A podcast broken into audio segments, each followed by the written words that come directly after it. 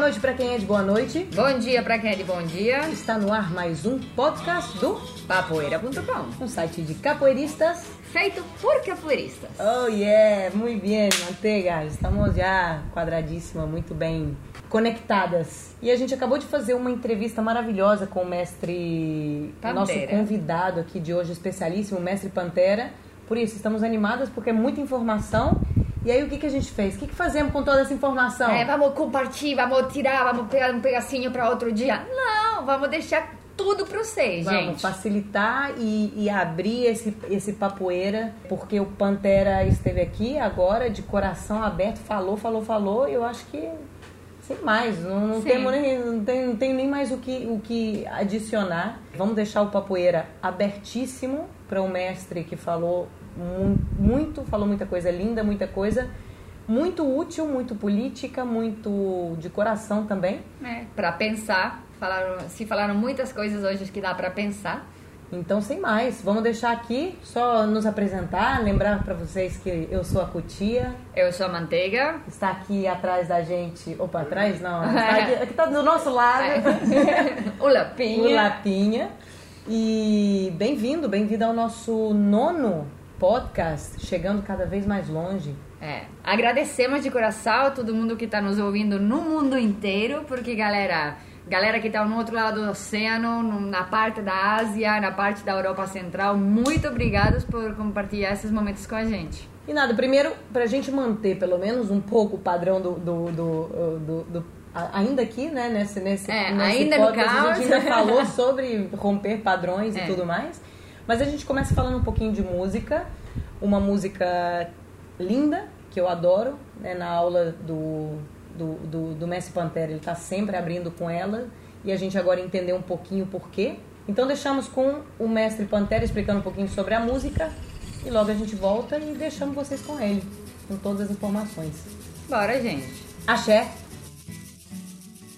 E essa música dela, do Gunhê, que é uma música muito bonita, que eu sempre boto, ultimamente eu tenho utilizado muito para abrir as aulas. Uma música muito importante, muito interessante, porque ela fala um pouco também de pedindo da espiritu- espiritualidade, né? É, e falando dessa coisa da batalha, da, da- dessa, dessa militância é, da comunidade negra, dessa militância da capoeira, essa militância de levar essa, esse legado cultural dessa, dessas pessoas para um lugar onde é bem visto, que é bem remunerado, que é bem respeitado. Então, essa música é uma música que me invocando, pedindo forças para os orixás, principalmente para Ogum, para ajudar a liderar essa batalha, né? Porque o Ogum, todo mundo sabe, é o deus guerreiro do ferro, que ele, inclusive esse ano é um ano muito importante para nós capoeiristas e as pessoas que acreditam nessa religiosidade, né, do candomblé, da umbanda, porque está escrito na, nas entrelinhas de todas as mensagens dessas religiões que esse ano é o ano de Ogum, que é o ano que ele veio para limpar todo o mal, para cortar as raízes das coisas negativas. Então essa música ela tem muito poder. Vocês botarem para escutar e bota lá e escuta, sente. E tem essa, essa figura dessa mulher aí que passa com uma energia muito legal, com uma energia muito forte. A voz dela, a energia que ela passa nessa música é muito interessante. Eu recomendo demais. E não só nessa parte da estética, como da parte da profundidade das letras, né? Da mensagem que vem por detrás. Porque ainda tem muita batalha pra gente fazer pela frente aí para levar onde a gente quer chegar com a capoeira e essas verdadeiras propósitos dela. Vamos lá. Ogunhê, nossa ajuda a liberar.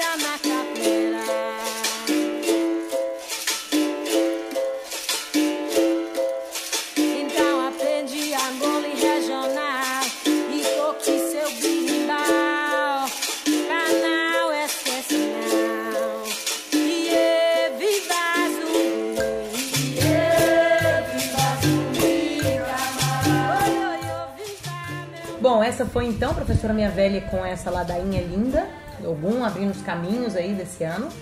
É, e agora, como a gente falou um pouquinho no começo, né, Manteiga? Vamos É. deixar aí toda para vocês as informações.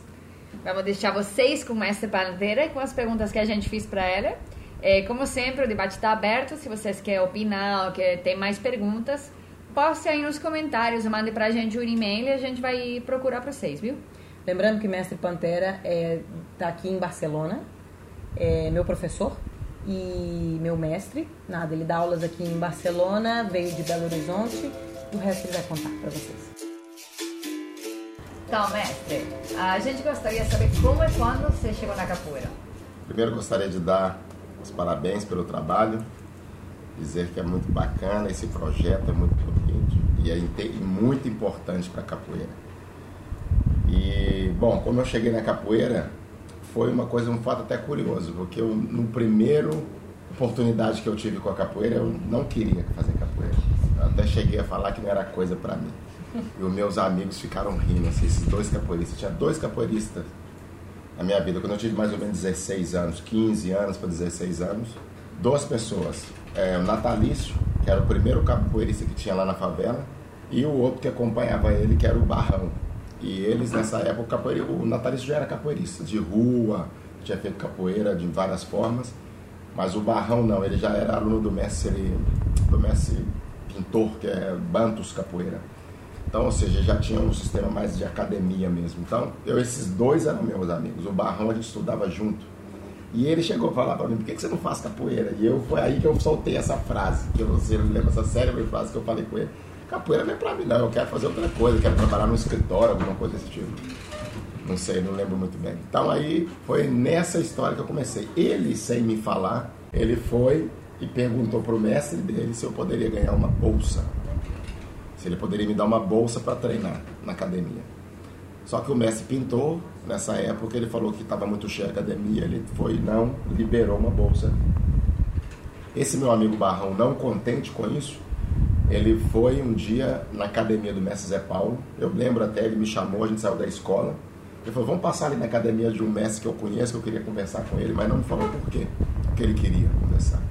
Quando a gente chegou, a gente entrou na academia, eu me lembro num corredor assim longo, e quando ele chamou o Zé Paulo veio para receber ele, que conhecia ele das rodas de capoeira, o Barrão virou e falou assim: ó, é esse aqui que eu falei que eu gostaria que você desse a bolsa para ele treinar, assim, na hora. E eu fiquei meio surpreso, falei: ué, mas você tá pedindo a bolsa para mim? Eu nem falei que eu queria treinar. Pensei na minha cabeça, que eu também não tive coragem de falar na frente do mestre, que o Zé Paulo é muito alto. O mestre Zé Paulo é um mestre muito grande e o grupo dele chama Raízes, e aí ele então, até então ele falou, não, tem bolsa sim, ele pode vir aqui treinar a partir de amanhã às três horas da tarde. Foi aí que eu comecei na capoeira. E eu me lembro muito bem que eu comecei a fazer às três horas da tarde, era um grupo, quem dava aula era um professor que chamava Grande, que era o, vamos dizer, o corda azul que tinha lá na época, era o mais velho assim, mais graduado, ele dava aula para esse grupo de meninos da favela às três horas da tarde. E era até curioso quando eu treinava, que eu, eu, era, eu já tive sempre boa estatura de, de tamanho. Então os meninos eram um pouco menores, mas eram mais tempo, tinha mais tempo de capoeira. Então eles me chamavam de perna de pau, assim, porque eu não sabia fazer as coisas direito, eles ficavam me zoando, querendo me zoar, falar do jeito que eu gingava e tal. Até que eu comecei a firmar nas pernas e dar uns golpes né, pra mostrar que também eu poderia fazer alguma coisa. E foi assim. E eu lembro que depois de seis meses, o mestre Zé Paulo veio no grupo, veio lá na aula e selecionou alguns para treinar no grupo da noite. Era o grupo de avançado. E aí, num dessas dessas daí, eu fui selecionado. Ele falou: Não, você também pode vir treinar a partir das 8 horas da noite. O treino era de 8 às 9 e meia, o último treino da academia. E aí eu comecei a treinar com os avançados. E o que que foi que fez você ficar na capoeira? Se começo não era um interesse que você já tinha, o que, que qual foi essa coisinha que, ah, eu vou ficar? Pois é, é uma coisa, uma coisa curiosa, porque eu entrei na capoeira assim, meio assim, nesse empurrão, e no princípio eu fui seguindo, mesmo assim, tipo, vou fazer, vou ver o que, que é, vou fazer. E depois eu fui me dando conta da, da coisa que tinha, essa coisa de estar junto ali todo sempre, os, os meninos sempre estavam querendo ir para academia e ficar lá, treinando e fazendo os movimentos. Aí eu comecei a ver macaco, comecei a ver coisas O meu amigo, ele me incentivou a capoeira porque eu fazia, ele falou que achava que eu me daria bem fazendo esse tipo de movimento. Porque lá no morro tem uma coisa, onde lá no morro, como não tem muito espaço, quando você compra, por exemplo, um metro de areia, que eles um, o depósito entrega na sua casa, uma, uma coisa assim para você construir. Normalmente eles botam na porta da casa, no meio da rua, na metade da rua, na metade da rua, porque tem que parar, a outra metade é para os carros passar. Então a gente, os meninos do morro, tem essa, essa coisa de ficar treinando salto no morro. Porque como é assim, É. uma pirâmide, ninguém fica lá embaixo de cima e fica fulano. Eu fazia isso. Aí ele falou, por que você não faz capoeira? Foi aí que ele falou, pô, você ia se dar bem. Eu falei, pô, velho, isso não é comigo. Né? Mas aí, quando eu comecei a ver no treino, eu falei, nossa, é aquilo que eu tentava fazer. E comecei a fazer. Aí me interessou muito esse tipo de coisa, a acrobacia. E as pessoas mesmo, como eles tá- queriam ficar ali. Tem uma coisa invisível. A capoeira tem uma coisa invisível que te atrai. Que você não sabe muito bem explicar o que, que é, mas você tem aquele interesse de estar ali. Quando você está fazendo a aula, você começa a ver seus movimentos melhorados, você começa a ver o comportamento dos mais velhos também, como que é a função, a- os instrumentos, tudo aquilo. Começou a me puxar. E eu falo uma coisa que é o que eu estou descobrindo depois de 25 anos de capoeira, que é o que isso, o que isso, que era o que eu sentia, é a minha negritude mesmo, sabe? A coisa do negro, essa coisa de descobrir a minha raiz, que é a capoeira, estava me puxando, mas eu nem tinha consciência disso. Nessa época eu não tinha consciência nenhuma disso, de, de- da descoberta que seria fazer capoeira. Era uma coisa meio invisível. E ao mesmo tempo aquela coisa, o mestre sempre chamava a gente, ah, vamos para minha casa, aí ia ter um churrasco, não sei o quê. Eu falei, pô, lá na favela não via muito esse tipo de coisa. A gente era na casa ou brincando com os amigos na rua também, mas a gente era na casa, não tinha muito essa coisa que a gente via. Que era uma outra coisa também, um outro nível de vida que outras pessoas vivendo de outra forma. Você visualizar um outro tipo de forma, você sentia curiosidade. Porque lá a gente convivia com gente que era de situação financeira muito diferente da gente. Então a gente tinha um churrasco na casa de um fulano, num bairro que eu achava que era um bairro de que, pra mim, desde criança, era um bairro tipo que falava, ali era bairro de gente com muita grana. E de repente um churrasco na casa dessa pessoa. E eu tava aí, pô, tinha piscina, tinha não sei o quê. Falava, pô, super legal, super legal esse ambiente aqui, churrasco. Não sei o quê. Eu falei, pô, isso é super legal isso aqui. E isso foi tudo uma rede muito grande que foi me pegando assim. E eu fiquei, eu não, desde que eu entrei, eu não pensei em sair nunca mais. Foi uma coisa assim que eu entrei, comecei a fazer e fiz e estou fazendo até hoje. Estou aqui. Seu mestre é o mestre Zé Paulo? O meu mestre é o mestre Zé Paulo. Sempre foi. Sempre foi o mestre Zé Paulo, claro. É um mestre, uma pessoa que abriu as portas para mim. O cara que falou assim: não, você pode treinar. E ele, ele fez um papel muito importante de levar para as rodas de capoeira, levar para as viagens. Eu lembro quando eu comecei a jogar capoeira mesmo, que eu estava começando a ficar bom de capoeira. Ele, todas as viagens eu ia, eu ia com ele. Inclusive a primeira viagem que ele fez, porque a gente era o grupo Raiz. Aí quando foi mais ou menos meia final de 94, ele filiou-se a Cordão de Ouro. Então o que acontece? Eu lembro dessa viagem que eu fui fazer com ele, isso, essa viagem. Porque eu também lembro que teve uma história antes, teve toda uma, uma rede de história antes que ele, que, que ele tinha conhecimento com as pessoas da Senzala, do Mestre Gato, e ele foi ao Rio de Janeiro para falar com o Mestre Gato sobre a possibilidade de fazer parte do grupo. E o Mestre Gato falou com ele que precisava ama- amadurecer mais, conhecer, se conhecerem, para mais na frente, como um namoro. Como namorar, noivar, casar, essas coisas. Mas na frente aí a gente faz a- essa aliança. Só que o meu mestre Zé Paulo era mais inquieto. Ele era um cara que falou, eu queria ela agora. Era inquieto para não falar cabeça dura, porque a gente fala o termo cabeça dura também. Não estou falando mal dele, viu, mestre? Cabeça dura, mas com Cabeça carinho. dura né? é. Com carinho. Cada um tem suas características. Ele falou que queria na hora. Ele falou que queria ali, no ato. Ele já queria fazer parte de um grupo grande. Aí, como ele não conseguiu, ele foi. Eu lembro que a gente foi para São Paulo. Que ele conversou com o Mestre Assuna. E nesse, né, aí o Mestre Assuna aceitou ele fazer parte do grupo Cordão de Ouro. A gente começou a fazer parte. Que é onde vem a nossa segunda história, que é o nosso segundo mestre, que é o Mestre Assuna. Que foi o cara que a gente também se encostou nele e a gente começou a fazer capoeira e aprender a capoeira dele fazer parte da família Cordão de Ouro.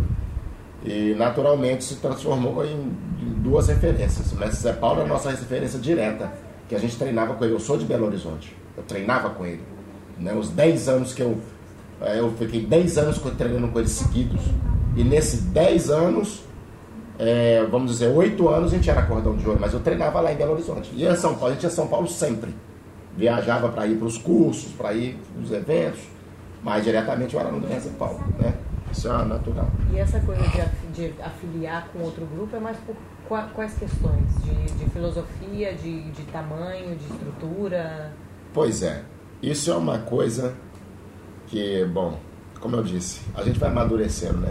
As coisas sempre amadurecem. Eu acho que eu tenho uma sensação que o mestre Zé Paulo queria fazer parte de algo maior, né? A princípio, assim, de trazer mais conhecimento e de trazer mais conhecimento para ele, para os alunos. E, e ele também, uma, uma grande coisa que a gente tem que lembrar que na capoeira, as amizades que levam a gente para capoeira. Então, o primeiro princípio foi porque ele era muito amigo do mestre Sarará e do mestre Flávio Tucano, que eram amigos inseparáveis dele, que eram muito amigos sem fazer parte de bandeiras nenhuma. Então, por essa amizade que começou a entrada dele na Cordão de Ouro também. Então, é, eu, eu tem o mestre Alcino até canta uma música, né? Que o capoeira vai pra Ginga por causa da amizade. Eu fui pra Ginga por causa da amizade. E isso é uma coisa realmente que acontece. O mestre Zé Paulo também entrou a fazer parte do Cordão de Ouro através desses dois grandes mestres. Então aí que ele entra e vai falar com o, cabeça, né? Com o diretor do grupo, que era o mestre Assuna. Então ele queria fazer parte de algo maior, de trazer mais conhecimentos. E é enriquece de um lado, mas também tem sempre as outras coisas. Quando a gente amadurece, a gente vai vendo que também existem outras coisas também. Hoje em dia, por exemplo, eu vejo que é muito importante você também valorizar as raízes da sua terra.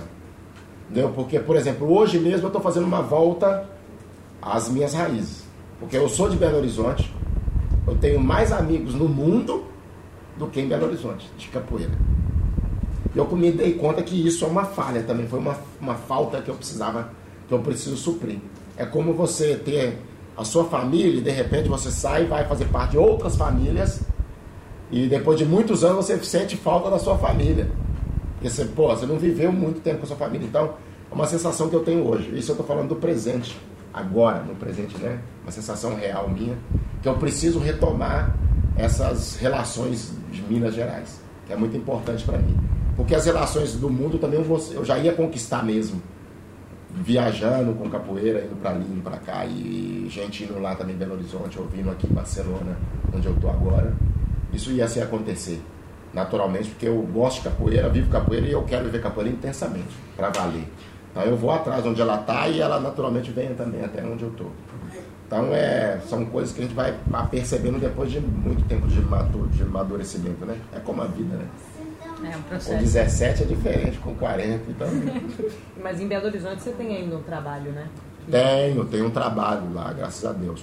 Eu tenho eu, na comunidade onde eu moro, eu moro lá, eu sou lá do Morro do Papagaio. É, na- é conhecido como Alto Santa Lúcia, né? É, Alto Santa Lúcia, mas na linguagem popular se chama Morro do Papagaio, né? Que está lá em Belo Horizonte, bem no centro, ali entre os bairros Belvedere e São Bento. E eu, desde que eu me conheço, eu sempre quis fazer alguma coisa. Eu sempre sou um cara de mover alguma coisa. Então, quando eu aprendi capoeira, aos cinco anos já comecei a querer ensinar. Eu não sabia muito bem como, mas eu falei, ah, pô, vou passar isso aí que eu sei. E aí eu comecei um primeiro trabalho nessa comunidade, nesse morro, que foi até numa casa que se chama Santa Paula, que é uma casa dirigida por uma instituição católica. É até curioso, porque a gente tem tanta a instituição católica estava lá e tinha um braço dela dentro da comunidade do morro, que era um, edifício, que era voltado para ajudar as crianças, tanto escolarmente, melhorar a leitura, melhorar, melhorar o nível de escolaridade, mas também culturalmente. E tinha capoeira. Eu lembro até que o Natalício também, esse primeiro capoeirista, deu aula desse, através desse pessoal. Eu me senti super também satisfeito de ter feito parte dessa história, porque essa escola, essa, essa Santa Paula, eles, têm, eles um olhar muito voltado para sua para a comunidade. Tipo, a comunidade é assim, o que, que a comunidade tem? É o samba? É a capoeira? E não querer implantar coisas que são de outras realidades. É fomentar o que tem ali e fazer que isso seja a coisa bonita dali. Então a capoeira era uma coisa que sempre teve presente lá e eu entrei nesse projeto. Dava aula nesse, nesse lugar que chama Santa Paula. Eles tinham um prédio dentro da favela. E aí esse projeto está lá até hoje. Porque como eu trabalhei nesse projeto lá, como eu comecei capoeira em 93 e logo comecei, depois de cinco anos eu comecei a dar aula de capoeira, depois de um tempo eu já estava muita coisa dando aula aqui, ali, aqui, não estava dando conta mais, falei, agora é hora de passar a bola para alguém. Aí tinha esses meninos lá, que era o contramestre Marcinho, Munhá, que eles chamam de Munhá, tem o Javali, contramestre Javali, e tem outros também que não estão dando aula, que é o contramestre Minhoca e o contramestre Washington. Que eles estão lá trabalhando com a capoeira, e então eu falei, eu tenho que passar agora a bola para eles e vim para Barcelona.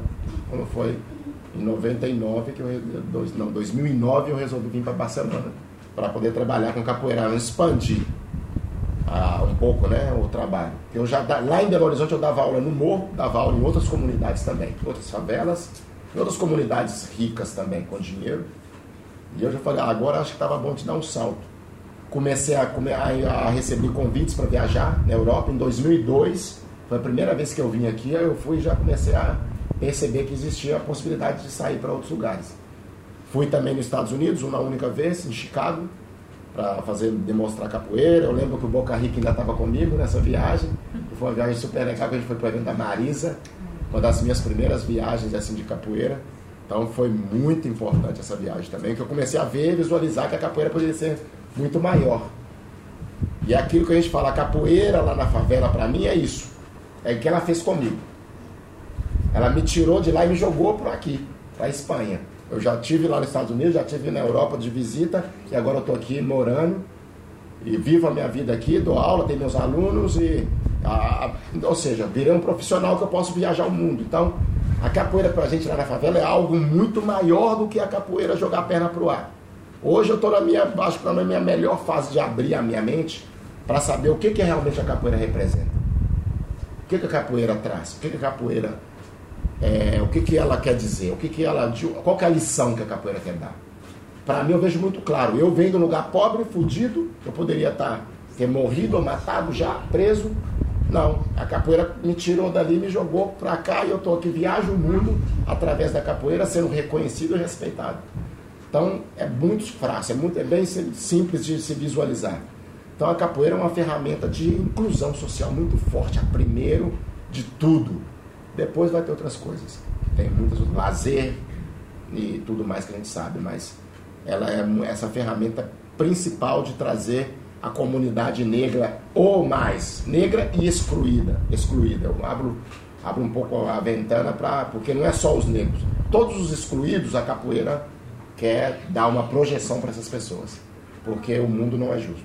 Então tem que ter alguma coisa para projetar essas pessoas para que seja um pouco mais justo as pessoas consigam ver que o mundo não é justo e você tem que batalhar para as outras pessoas tenham um lugar ao sol nesse mundo aqui, entendeu?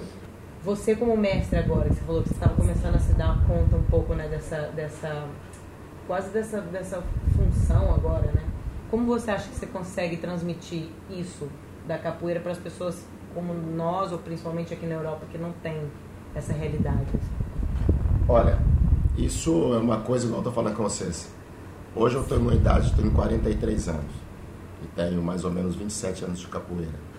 Então, é, só depois de todo esse tempo que eu pratiquei a capoeira, que também não é muito, nós vamos ter muita água para rolar debaixo da ponte, e a minha idade pessoal, eu cheguei numa maturidade agora que realmente eu começo a perceber mais essas, as outras funções da capoeira. Porque até então, quando você está ali, os primeiros anos, é aquela euforia do movimento, da turma, você está junto com a turma e tal, é legal, viaja junto, e aprende junto, e cresce junto, passa bem, né? A gente é sempre, está muito sempre, o ambiente é sempre muito alegre e tudo isso. Mas é, hoje eu tenho uma outra visão com capoeira. As poucas pessoas que são meus amigos, talvez na internet, no Facebook e tal, que possa vi ver na minha página hoje, reflete muito bem isso. Se vê que eu estou pensando ultimamente. O Facebook tem essa parte que é legal do Facebook, que o que, que você está pensando? Que tem sempre aquela frase, o que, que você está pensando? Então você realmente você vai vendo ali é um reflexo de todo o pensamento de cada um. A gente já passou daquela fase totalmente, né, e vamos dizer assim, sei nada na cabeça, você bota qualquer foto mesmo e tal, ou você bota qualquer pensamento e tal. Mas hoje em dia eu penso, o que, que eu vou colocar aqui? O que, que eu vou expressar na rede social? É a minha palavra, a minha voz. Então, se pensando nisso, pensando nisso e pensando de onde eu venho, na minha realidade, dado um lugar que não teve muitas oportunidades de vida e com um pouco mais da experiência que eu tenho, a capoeira, a gente tem que pensar muito mais qual é o papel da capoeira mesmo. Depois desse momento da euforia, a gente tem que entender que ela é uma ferramenta de social muito poderosa para a gente trabalhar nossas opiniões e mover coisas políticas também, as coisas que vêm acontecendo. A gente está vivendo em momentos hoje em dia que a gente, as pessoas hoje, não estão não tão se entendendo, estão muito divididas. Eu falo até mesmo uma situação, por exemplo, que a gente está vivendo no Brasil agora, politicamente e tal, né, de amadurecimento também das pessoas e, e de por perdas de direitos por outros lados. O que, que acontece?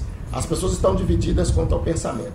Já a gente já descobriu que quanto o poder tem sempre muitas coisas que não são legais que manipula as pessoas de formas que as pessoas realmente não conseguem ver a realidade. E acontece coisas também como coisas naturais da vida. Você nasce numa família que tem dinheiro, que tem condições sociais, que te bota numa, numa universidade que tem condições disso, você realmente não tem culpa de ter nascido naquele lugar e ter tido os estímulos que você teve. Agora, se um, por outro lado, uma criança que nasce num lugar que não, ele não tem uma família que não tem dinheiro, que ele não teve condições e nem acesso à, à universidade, que ele não teve acesso à informação e nem aos direitos básicos, como ter uma, uma, uma casa legal, ter uma comida na mesa sempre, ter o carinho do pai sempre, porque às vezes é diferente. Quando o pai tem muita preocupação, às vezes ele não consegue ser com o filho dele tão carinhoso igual o pai que tem menos preocupação. Então, com isso tudo, juntando todas essas coisas, a gente vê que não é justo, que o mundo não é justo, porque isso é uma, o mundo foi moldado de uma forma. Aí eu, quando eu falo moldado de uma forma, eu estou falando de anos e anos atrás, como foi moldado a, a forma de os países que saíram em busca de países para poder fazer colonização. Então a colonização transformou essas formas de países, a forma de foi criada. Isso hoje na minha ignorância, que eu falo, eu falo, não tenho medo de falar, não sou um cara muito estudioso, mas não precisa também você ter muito estudo para entender algumas coisas quando você cresce e vive no meio do mundo, circulando para baixo e para cima e vendo realidades diferentes. É só você ter um pouco de sensibilidade e perceber. Então eu comecei a perceber dentro da minha ignorância que existia, por exemplo, eu vivo aqui na Europa hoje, sem tranquilo, eu ando para cima e para baixo, sem preocupação, com segurança pública ando na rua tranquilamente. Enquanto quando eu vivia no Brasil, quando eu vivia no Brasil, eu vivia em tensão, olhando para todos os lados, sem saber o que iria acontecer. Então, eu vi nitidamente formas diferentes. Eu vi como as pessoas são criadas aqui. Eu vi como as pessoas foram criadas lá. Então, eu posso comparar isso e tirar uma conclusão. Ou eu fico aqui na Europa e usufruo dessa, desses benefícios, que eu acho que são benefícios, não estou falando que isso é melhor, não, que o correto é isso. O que vocês têm aqui seria o que a gente deveria ter lá também. Na América Latina, na África, em lugares que a, a pobreza é muito grande e a gente vê que as vidas das pessoas mudam em relação a isso. A, a você está vivendo nessa, nessa, nessa situação. O certo é ter essas tranquilidades. Mas por um outro lado, eu vejo agora que não posso fazer isso também, como um capoeirista como uma pessoa que vem dessa realidade de lá. Eu tenho que gritar, eu tenho que falar minha voz e falar assim, olha gente, espera aí, não dá para ficar jogando só capoeira, jogando a perna para cima e achando que eu tô lindo e maravilhoso viajando na Europa aqui e tudo é só alegria agora não, porque é legal, eu vivi aqui 10 anos aqui, mas foi 10 anos de estudos também, amadurecendo a minha ideia e agora eu cheguei nessa conclusão que eu tenho que ser uma pessoa que utiliza a capoeira como uma espécie de militância também apesar de ser meu ócio também, de ser a coisa que me, que me enche, que me, me faz ser poderoso, porque hoje em dia existe todo um discurso do ser, de se empoderar. O que, que é o empoderar na vida? É você não ter medo de olhar para as pessoas e falar assim, eu sou fulano, sou preto e sou assim, e as pessoas te aceitarem assim como você é. O que a gente vive aqui, que a gente viaja sempre, o que a gente está sempre fazendo aqui.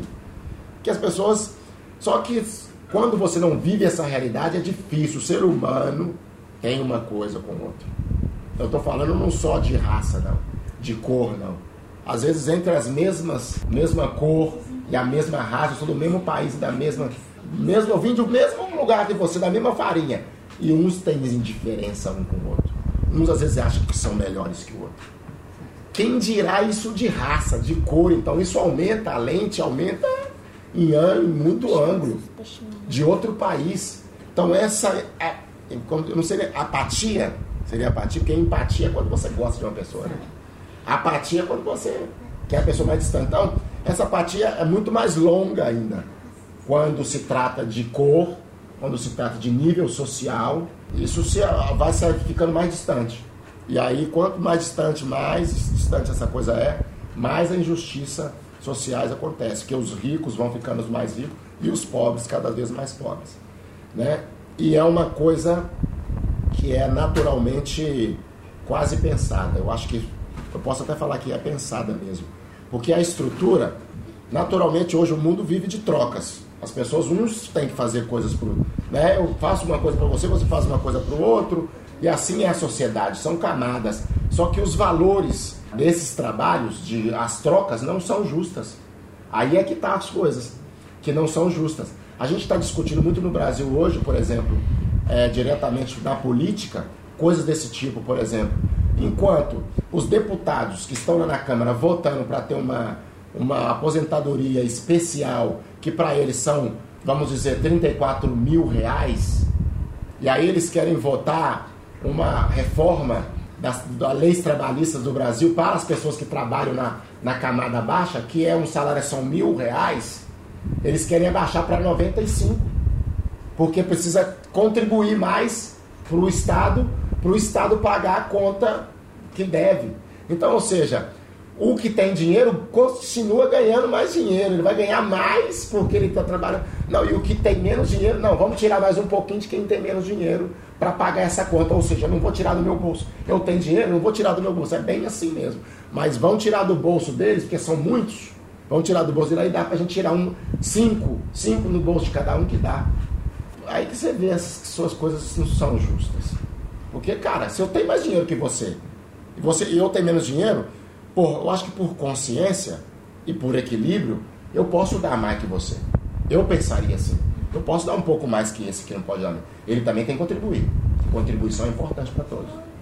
Isso é importante. É, é cidadania. Você está tá exercendo, você também está ali. Mas o outro pode contribuir um pouco mais, então ele dê mais. Mas não é assim. É, a, a está de cabeça para baixo. Mas tudo bem. A gente, por isso que eu acho que a capoeira não é mais só jogar a perna para cima. Os capoeiristas estão divididos com essa situação política no Brasil. Muitos capoeiristas defendem essa situação e outros não. Estamos lutando, mas aí é coisa política. Vamos falar da capoeira. não vou entrar nesse mérito agora. Papoeira.com Do poder que tem a massa, levanta João. Do barro que Deus criou, levanta João. Leva seu olhar pro céu. João é rei, nunca foi réu. Diante do Criador, levanta João. Batente, valente, quebre a corrente, João, que prende a gente no chão, onde há tristeza e dor. É, você também é muito bom na dança afro-brasileira. Isso chegou à raiz da capoeira ou foi completamente outra coisa? Você já tinha visto antes de começar na capoeira? Como foi? Olha, isso aí foi. Não, a capoeira é tudo na minha vida, gente. Capoeira, graças a Deus, todo dia, toda hora. Graças à capoeira eu cheguei na dança. Porque o meu instinto, eu vou falar do meu instinto de ir buscar as coisas da comunidade negra foi nulo. Eu não tinha esse instinto. Quando eu entrei na capoeira, naturalmente um dia eu, eu, a primeira coisa que eu vou, antes, antes de falar tudo isso, eu tenho que falar que eu conheci a minha parceira, minha companheira na capoeira também, que é uma pessoa fenomenal, que foi a pessoa que eu tenho que falar dela porque a gente estava viajando juntos para um festival em Ouro Preto, que ela falou, vamos para esse festival que é super legal, festival de arte negra, sei o que e tal. Aí vamos, vamos para lá, vamos, vamos em busca, aí vamos.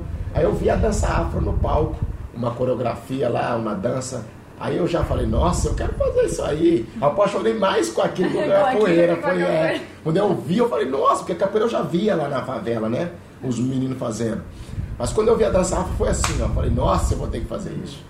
Aí na sequência que acabou o espetáculo, eu fui atrás do palco conversar com o diretor da, da companhia, que era o Evandro Passos, um grande mestre, que eu, graças a Deus, tive as graças de cair na mão dele, porque tem isso também, viu gente? Têm que dar muita sorte também, porque quando você entra, você não sabe na mão de quem você está entrando, mas se você der sorte de cair na mão de um bom profissional, isso vai te ajudar tanto na vida. Então foi isso foi bom também, porque o Evandro Passos é um grande profissional eu comecei a fazer. Aí eu conversei com ele. E naturalmente, como eu estava apaixonado por capoeira nessa época, eu estava com a camisa de capoeira, andando de capoeira para cima e para baixo. Aí ele viu minha camisa de capoeira e falou: Pô, você é capoeirista, que legal. Você não quer fazer uma troca de trabalho? Porque eu falei: onde que é a dança? Eu perguntei onde que é a dança, eu gostaria de ir fazer a dança. Como ele viu que eu era capoeirista, ele falou: gostaria, então, por que que você não vem? A gente faz uma troca de trabalho. Os meus bailarinos, eu estou precisando que eles tenham mais explosão, que eles consigam fazer esses saltos que vocês fazem na capoeira, essas coisas de descer no chão e subir rápido. Então vamos fazer uma troca. Você faz 30 minutos o aquecimento para eles com capoeira, o que você achar que é necessário, pensando nisso que eu te pedi. E você fica para aula, que era mais uma hora. Ele dava aula de uma hora e meia, eu ficava mais uma hora fazendo aula. Eu dava aquecimento. Eu já entrei tipo como quase um professor, né? Eu dava aula, eu dava aula de, de, de capoeira mesmo, mais essas paralelas, igual a gente faz atravessando paralela, queda de quatro, negativa, dava muito esses exercícios, descer, voltar com a corinha, só para trabalhar perna explosão. E aí, depois, a uma hora mais restante, eu fazia aula de dança afro. Eu comecei assim. E essa coisa foi crescendo, foi crescendo, foi crescendo. Mais uma vez, nesse sentido, eu tenho que falar do Mestre Boca Rica, que é um parceiro que eu tenho há muitos anos, que a gente no Capoeirano, um dos primeiros Capoeiranos, que a gente também foi um dos pioneiros ali, a abrir esse evento, a estar lá junto, teve uma aula de dança afro um ano, de um cara da Bahia, que deu uma aula. E aí, no ano seguinte, o mestre Boca Rica, não veio esse cara, não veio dar aula. Aí o Boca Rica virou e falou: Pô, mestre Assuna, falou pro mestre Assuna, por que, que você não põe um Pantera pra dar aula? Porque eu já tava fazendo há uns seis meses, um ano eu tava fazendo a dança afro. Ele foi e me empurrou também, falou: Põe o Pantera pra dar uma aula de afro aí, já que o cara não vai vir. Chama ele. Aí ele que ele perguntou se eu queria fazer. Eu, nossa, falei, nossa, dá aula de dança afro aqui. Tinha gente pra cá. Já era pouca gente e já tinha muita gente lá. Porque que eu me lembro, o Capoeirano começou mais ou menos em 98, foi o primeiro, foi um ensaio. Que, foi que o Mestre Assuna foi só com os alunos, né? eu nem fui nesse ano. O primeiro, primeiro de tudo, foi em Ubatuba, 94. Que eu lembro que eu fiquei puto, mas é porque eu tava. Eu tinha começado capoeira em 93. Então em 94, no final de 94, eu tava começando a levantar meus, né, dar meus movimentos legal. E teve esse evento, que foi em Ubatuba, que já era um primeiro evento que o Mestre Assuna queria fazer na beirada da praia, assim, juntando a galera, que era uma, uma espécie de laboratório pro capoeirano. Que fizeram em Ubatuba. Eu lembro que eu tive que ficar para tomar conta da academia, por isso que eu fiquei. Puto, né? pode falar. Puto. Porque eu que tive que ficar tomando conta da academia. Que era o final do ano, assim, todo mundo foi, o ônibus saindo e eu lá, quase chorando. Tchau. De ódio, eu tinha que ficar dando aula na academia, assim. Falei, beleza, né? Mas faz parte do ensinamento. Todo mundo vai passar por isso na academia. Aí pronto, eu lembro que esse foi. Aí depois o mestre passou todos esses anos e fez em Ilhéus. Parece que ele comprou o terreno isso, e foi fazer esse primeiro piloto com os alunos de São Paulo. Eu lembro que o primeiro aberto foi em 99, que a gente foi, a gente tem foto dessa viagem. Foi uma viagem maravilhosa. A Bruna foi, nós fomos com o carro dela ainda com o Zé Paulo. Foi uma viagem tensa também, que o Zé Paulo passou mal na estrada, ele que ia dirigir. Foi, foi uma viagem tensa, mas foi bom também. Porque lá eu conheci muita gente de Tabuna, conheci as raízes do Mestre Assuna lá, o Mestre Magrelo, conheci todos esses caras, que para mim foi uma escola muito importante para mim. Então eu lembro disso, que aí eu fui, depois de tudo isso que passou, que o capoeirano começou, em 2000 por aí que eu dei essa aula de dança afro. Que aí a dança afro virou, a minha dança afro em especial, ela virou, as pessoas começaram a falar tanto, porque o que, que eu fiz? Eu não tinha muita experiência dança afro. Aí o que, que eu que fiz? Eu misturei os que eu fazia, misturei as coisas que eu fazia, que eu já fazia circo também. Eu fiz circo durante cinco anos né, no Brasil e aprendi muitas técnicas de circo, de trabalho de grupo. Então isso era isso eu sabia fazer bem, conectar o grupo. Os movimentos de dança eu estava fazendo há pouco, seis meses ou um ano. Então eu escolhi os movimentos, uma coreografia, que eu lembro muito bem que foi a coreografia do Calunga, que era uma coreografia que eu treinava muito, que é uma coreografia em homenagem aos maracatus, né, que é aquela boneca do Calunga, e eu sabia muito saber essa coreografia, eu passei essa coreografia. E a galera gostou muito da dinâmica, da forma que eu coloquei. Porque eu, a minha meta foi tentar colocar todo mundo que não sabia para dançar. E até hoje eu sigo isso, que as pessoas falam que a diferença da minha aula é essa forma de interagir, que tem sempre uns jogos de interação, e que todo mundo vai sair aprendendo alguma coisa, que eu vou fragmentando os passos, né, dando passo, metade dos passos, até no final da aula a gente tem um todo. E isso tudo me projetou muito, estou muito feliz de ter começado essa dança afro, e tá até aqui hoje, porque às vezes hoje eu viajo mais até para dar dança de capoeira. Tem muita gente, às vezes, de grupo, às vezes pessoas que não é capoeirista, que eu vou em eventos, acham que eu sou professor de dança só. Que às vezes eu vou lá e dou aula de dança, e tem eventos que eu não dou aula de capoeira mesmo, que eu dou aula só da dança. Aí as pessoas acham que eu sou professor só da dança. Eu falo, não, eu já faço capoeira há mais tempo, mas a dança está tão sucesso que ela já tá na, ela tem mais cursos de dança do que de capoeira. Tá bom. A dança aqui na Europa tá ela, ó, porque eu falo abertamente, o meu caminho na dança foi um caminho assim mesmo, que eu fui, eu tropecei com a dança nesse festival e fui, fui fazer. E a princípio eu pensei para mim, para mim, a minha dança. Eu queria aprender a fazer essas danças. Para dar aula já foi um outro nível. Eu fui pego de surpresa para dar aula. Mas aí eu vi que as pessoas gostaram tanto que eu fui ter que correr atrás. Eu vou ter que estudar um pouco a dança. Aí comecei a ver outras coisas. Aí que eu fui encontrando com outros mestres de dança também. Que eu fiz um pouco de dança. Eu fui visitar. Vou poucas vezes eu fui visitar o mestre João, angoleiro lá de Minas Gerais. Eu fui visitar um outro mestre, que é o mestre Carlinhos Afro. Que esse foi um cara também que que me deu muitas técnicas também boas na dança, porque até então eu tinha uma técnica de oito tempos. Depois eu vi que ele quebrava o tempo em oito, em três, em... aí mudou a minha percepção também. Aí depois, mais adiante, eu conheci, quando eu cheguei aqui, eu fiz um curso com um mestre que eu já tinha visto o CD dele muito no Brasil, que era o Gwen. Então eu fiz um curso com esse cara aqui também foi me abrindo mais. E o Irineu também, que o Irineu foi uma pessoa muito importante também, que o Irineu é master da dança. Um grande master da dança.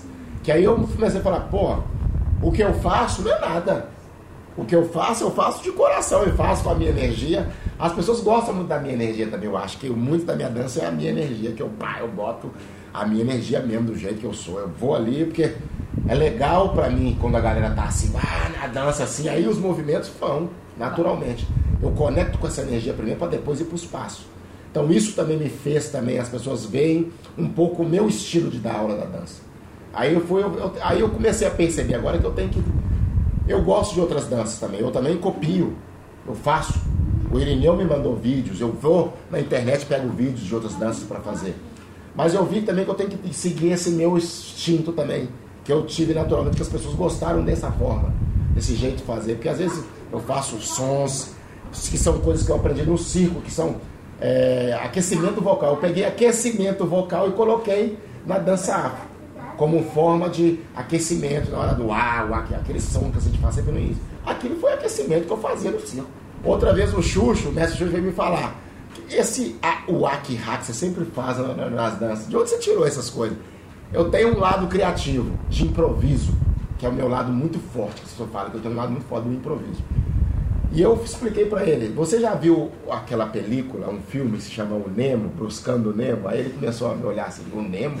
Buscando, eu falei, é, buscando o Nemo. Ele me perguntou de onde você tira essas frases, né? Ele me perguntou de onde você tira essas.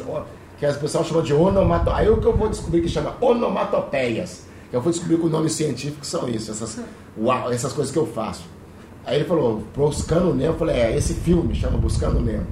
Tem uma parte do filme que é uma, uma passagem de ritual, que o Nemo tem que passar dentro de um círculo, que ele está no aquário, e aí eles cantam para ele. Isso eu peguei dele. Aí ele ficou me olhando assim com a cara, tipo, ele tava achando que eu tinha trazido da África. Nossa, que deve ter trazido de um povo lá da africano. Porque eu tenho esse lado criativo, que eu acho que é assim também, que a vida é assim também. Se você sente, eu achei que isso tinha maior onda na, na dança, e dá maior onda. Quando eu jogo isso pra galera, a galera fica tipo assim, ó vibrante. Eu falei, é isso da onda. Se isso faz bem, então é isso. Toma isso aí.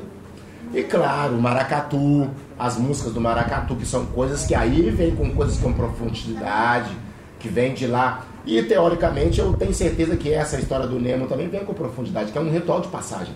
Todo ritual de passagem tem profundidade na, na, na história da, da, das tribos, das comunidades, da nossa comunidade urbana. Tem os rituais de passagem na escola, sempre tem. Tem seu tudo tem seu fundamento. Desde a coisa que a gente, a gente as pessoas falam, pô, mas isso tem um sentido? Não, tem, deve ter um sentido. Para alguém tem um sentido. Pode ter um sentido nenhum para mim, pra gente, mas para alguém vai ter. E agora, a criatividade, pra mim, uma das coisas que chama atenção muito é essa. Eu completamente inquieto. Eu entrar no- realmente no padrão da capoeira que muitas vezes existe hoje, de o mesmo aquecimento, o mesmo estilo de aula, não é pra você. Isso Não é pra grande. e aí, isso me levou a um dia que a gente tava falando da, da ginga. Que aí era também alguns momentos você fala assim, pô, vamos quebrar um pouco a ginga, porque a gente já tá padronizando demais, por causa de um vídeo que você tinha visto, não sei o quê. Como é que está a sua relação agora com a, Com a capoeira? ginga. Com a, com a, Com a ginga e a com a capoeira. Olha, eu tenho visto muitas coisas mesmo, como eu tô nesse momento aí. Dizem, né? Tem sempre aqueles mitos, né, gente? A vida começa aos 40, né? A Para crise dos né? 40, Para o homem, né? E dos mim 40. pô, parece engraçado. Não sei se isso é, você vai, já, a gente já te joga essas mensagens, quando chegar aos 40 acontece, mas comigo passou mesmo. Chegou nos 40 eu comecei a ver meu mundo de outra forma. Tanto com a família, né, meus filhos e tal, a coisa mudou, muda o seu, o seu prisma de pensamento. E naturalmente, essas coisas vão, você vai, você vai olhando de outras formas como você via isso. E eu sou um cara muito inquieto com isso mesmo. Eu vou, gosto de fazer coisas, eu gosto de aprender. Eu tenho pregui- preguiça para ler. Eu sou mal preguiçoso para ler. É uma, uma péssima característica minha. A Bruna fala muito comigo, você tem que ler, porque isso faz parte. Se você, com essa criatividade que você tem, se você for o cara que gosta de ler e fazer as coisas, você vai ser, você pode chegar onde, lá onde você está querendo. É uma coisa que eu tenho que melhorar. Mas de cri- como, como eu tenho esse outro lado criativo, que eu me levo, eu, eu construí muito a minha história assim, né? As minhas coisas eu construí assim. A capoeira, pra mim, hoje eu vejo, eu tô vendo a capoeira hoje uma espécie de desconstrução da capoeira. Porque, igual você tá falando, a ginga de capoeira. Durante muitos anos eu dei aula de capoeira falando pro meu aluno, não, o braço é aqui nessa posição, a perna é assim. E eu vou te falar que de dois anos pra cá eu comecei a me questionar se eu tenho que corrigir certos aspectos da ginga dos meus alunos. Isso foi, me, me despertou isso, sabe, com uma, uma nova aluna que eu tenho agora, que é a costureira, que ela já treinou capoeira com algumas outras pessoas, e ela tem uma ginga diferente da minha ginga, da nossa ginga. Ela, tem, ela é mais solta. A cadeira é mais solta, os braços estão mais soltos, dá uns AU assim meio solto, que me espelha uma capoeira mais, vamos dizer assim, mais rústica. E isso, tô começando a achar isso mais bonito do que aquela capoeira toda certinha, quando a pessoa ginga com a mão toda fechada e protegida. Eu tô começando a achar que isso é mais legal do que a ginga que eu vim praticado. Claro que eu tenho que pensar, peraí, não é assim também só virar e desconstruir a ginga, mano. Eu posso virar e falar assim, não, ginga aí, faz o que você, o que você percebe que a gente faz. Isso é uma boa forma de ensino. Que eu já vi que tem uma pesquisa nesse sentido. Eu ouvi, eu vi uma vez um vídeo de um mestre do Rio de Janeiro, que me, me fugiu o nome dele a memória agora, que ele é irmão do mestre Gato. Mas enfim, até quando a gente tem que colocar as pessoas na forma? Porque existe hoje um pensamento nessa linha. Você colocar o capoeirista ou qualquer pessoa numa, num formato quadrado, que é o formato que a sociedade impõe.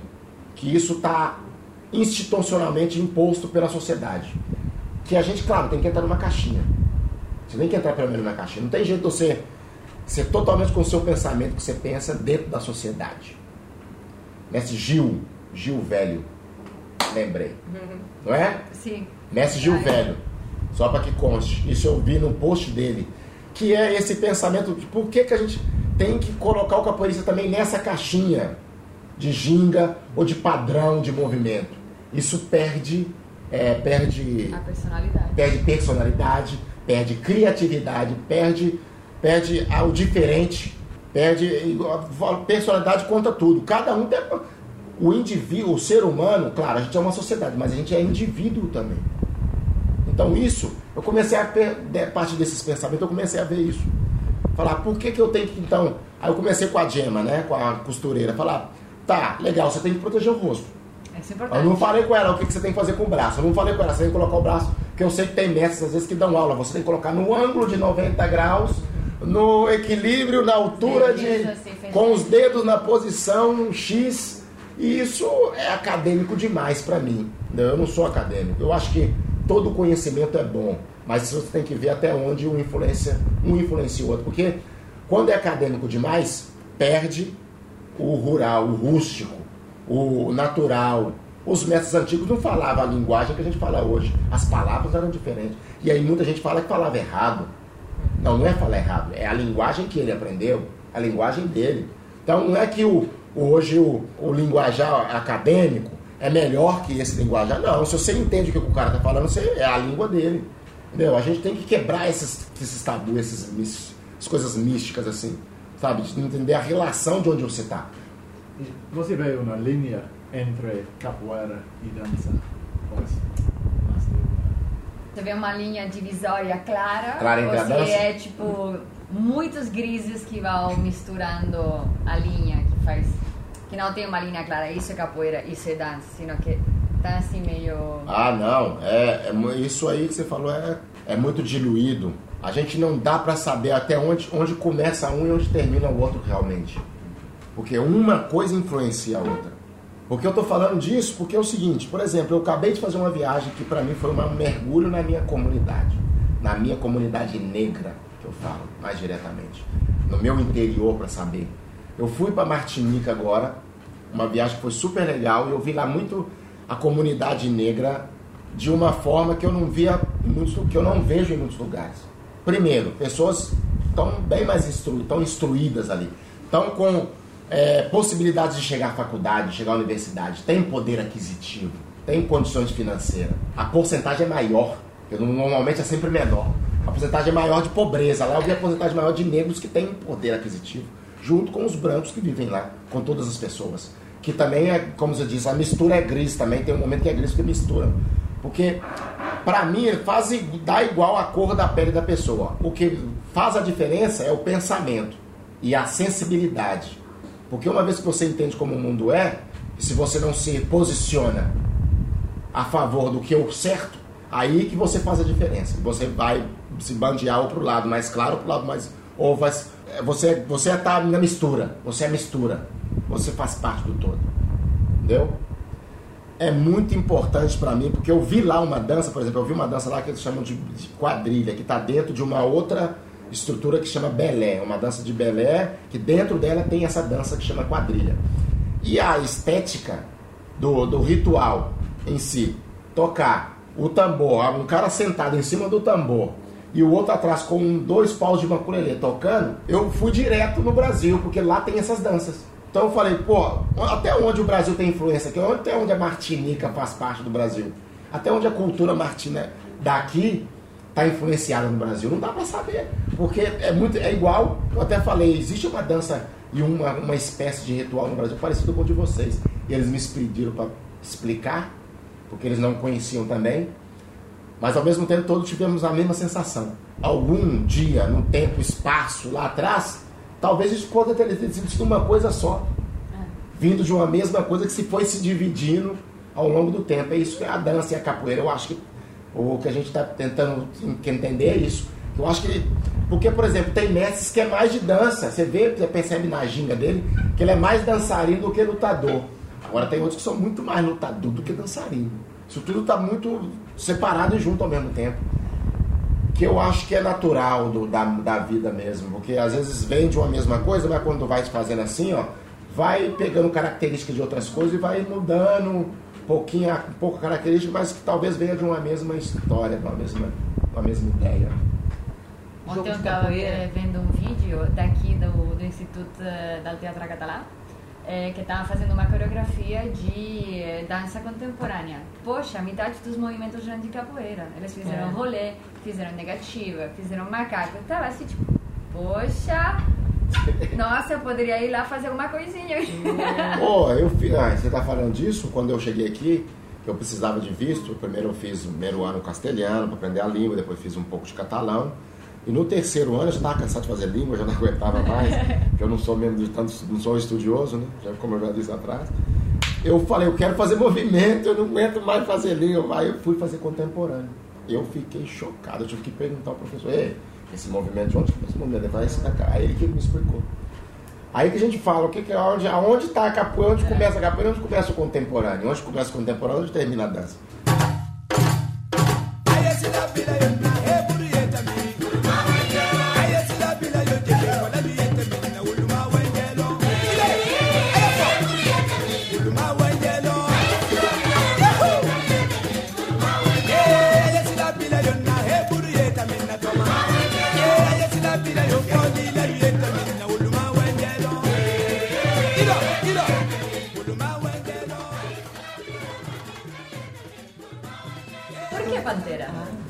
Ah, nossa, gente, essa história aí. Eu quero que você fale os nomes possíveis. Primeiro, ó, eu tenho certeza que a princípio foi sem sentido, assim, foi mais pela cor da minha pele mesmo. Foi pela cor da minha pele, porque eu era negão. E eu era o. Quando eu, isso foi quando eu cheguei, depois de seis meses que eu trabalhei no grupo, no, no grupo, no, no primeiro grupo, né, os iniciantes, o mestre foi lá, selecionou. Quando eu cheguei no grupo dos avançados à noite, eu treinei uns dias, umas semanas ali, e logo ele o mestre já queria dar o apelido logo para já começar ali com o apelido. Aí eu lembro nitidamente do dia que ele falou, vamos dar o apelido para ele que tá chegando. Eu era o mais negro de lá. Eu tenho certeza que a princípio o mestre, o mestre Zé Paulo deu esse nome pela minha cor, porque eu não tinha, eu não tinha me visto nem jogar e nem fazer nenhum movimento de capoeira. Eu estava acabando de chegar no grupo. Ele viu só lá no treino dos, avanç- do- dos iniciantes. Então não dá. Eu acho que apelido não dá para se dar um apelido. A não ser que às vezes tem algumas. Às vezes acontece. Quando o cara chega na primeira semana, acontece alguma coisa que ele ganha um apelido. Né? Acontece. Mas, numa grande maioria das vezes, tem um tempinho que você vai conhecendo a pessoa. Você vai vendo como que ela é, a profissão, o que ela faz. Muitos estão relacionados a isso, né? Tem muitos que vai de estalo assim. E tem outros que são horríveis, que eu acho terrível. É, na hora do batizado, o mestre virar e mandar os, os convidados dar um apelido pro cara. Isso eu acho uma maldade. Porque, primeiro, os convidados que estão apelido não conhecem o seu aluno. É. Não sabe a característica dele.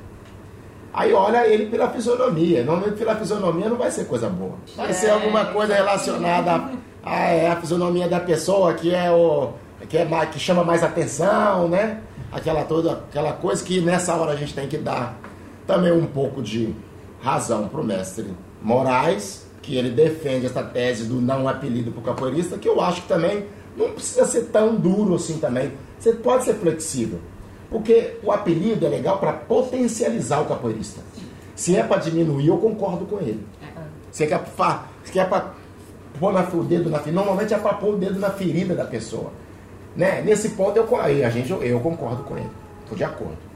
Mas quando é para potencializar uma característica que a pessoa tem, legal, ou então que é uma coisa que foi de brincadeira, mas que foi num ambiente saudável, que até a pessoa também aceitou e foi bem, massa. Porque aí foi legal. É a mesma coisa. Esses processos tem que ser um processo bacana, que todo mundo passa bem. Então, se o apelido foi bacana, a pessoa gostou, ó, potencializou, a pessoa, nossa, se sentiu, né, o lapinha, ou o que seja.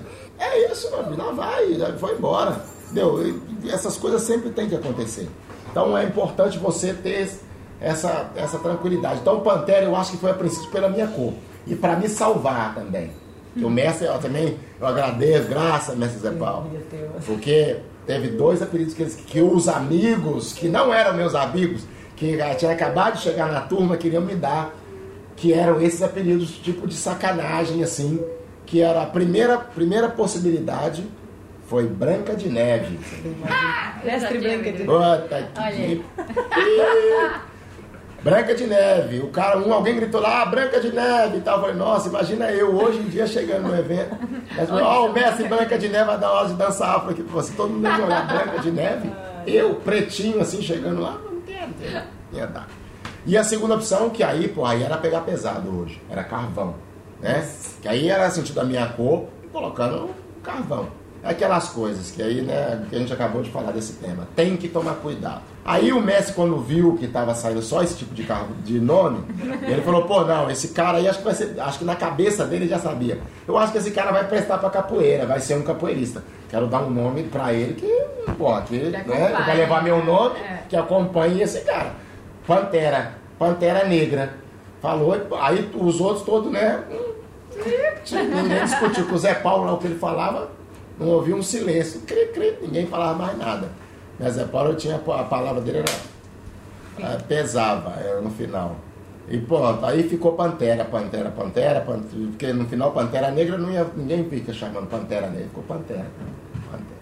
Pronto. Estou muito feliz que depois eu fui vendo que tinha característica parecida com a minha pessoa. O Messi Fuinha também, que é um cara que cresceu comigo, a gente treinou junto lá de BH. Ele depois mandou para mim, não lembro um aniversário meu, acho que foi no meu aniversário na época, ele mandou para mim uma folha, imprimiu uma folha, as características da Pantera. E aí ele mandou para mim, falou, o presente de aniversário era essa folha dizendo as características da Pantera. E eu fui lendo, que aí eu me conscientizei que tinha mesmo a ver comigo, a coisa do olhar, eu sou muito observ... gosto de observar antes de falar, gosto de observar muito, escutar, refletir, antes de reagir e falar qualquer coisa.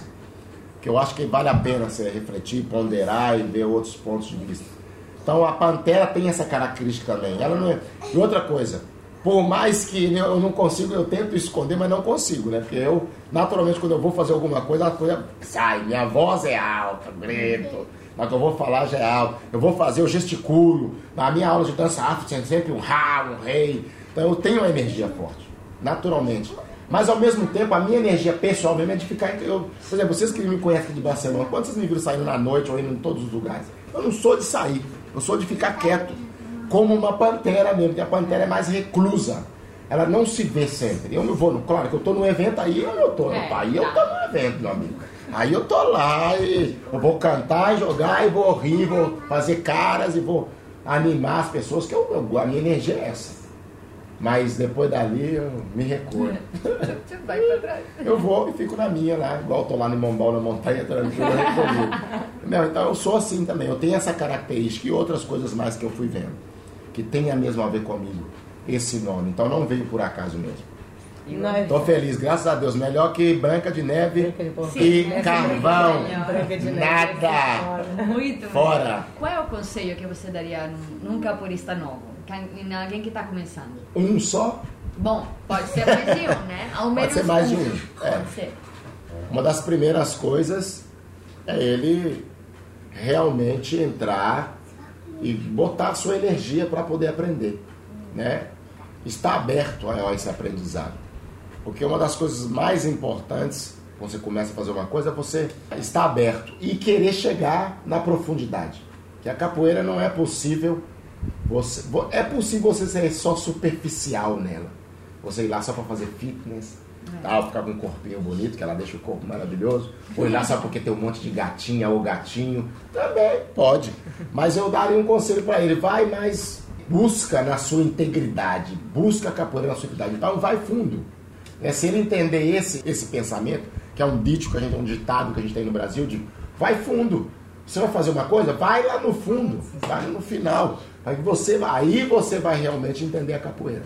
É igual qualquer níveis de maturidade. Você não vai, talvez você não vai pensar muito nisso nesse princípio. Não vai nem entender o que, que eu quis dizer, mas meu conselho seria isso. Vai fundo. velho. Eu percebi isso.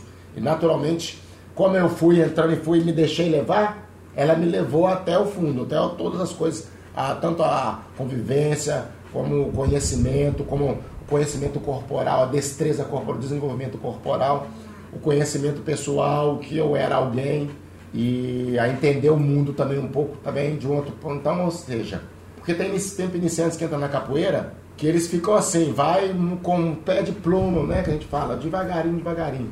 Mas tem outros que não, que já se joga de cabeça, vai, vai, vai num evento. E aí a pessoa realmente ela vai começar a ver a capoeira. A entender, ela, aí ela vai ter uma outra visão da capoeira. Porque ela tá só num lugarzinho treinando, vai lá e faz uma ginástica uma vez na semana e volta para casa. Não vai numa cerveja, no bar, por exemplo, de vez em quando, com a galera tomar uma cerveja. Que é outra parte da capoeira, que é a capoeira também. Não, não é. Papoeira. Papoeira. É a papoeira. É, como é que você vai, né? Sem fazer com a boca seca, não? Porque a história do papoeira sempre, você tá ligado que tá regada a cerveja. Então, Total. É. ó, fica aqui a minha dica para a próxima edição, meu conselho. E vocês, por favor, ouvintes, mandem para elas mensagens aqui pedindo.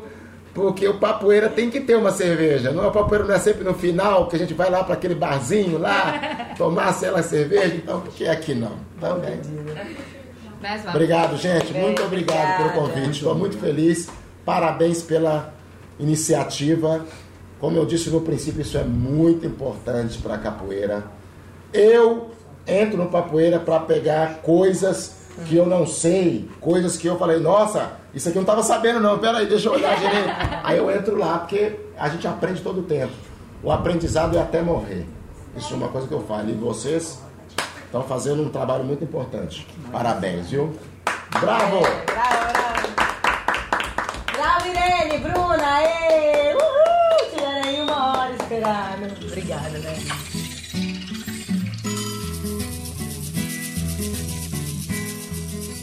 Esse foi então o Mestre Pantera abrindo toda a sua, sua história, toda não, mas grande parte dela, porque é pouco, né? Me imagino que tem muito mais ainda para ser dito.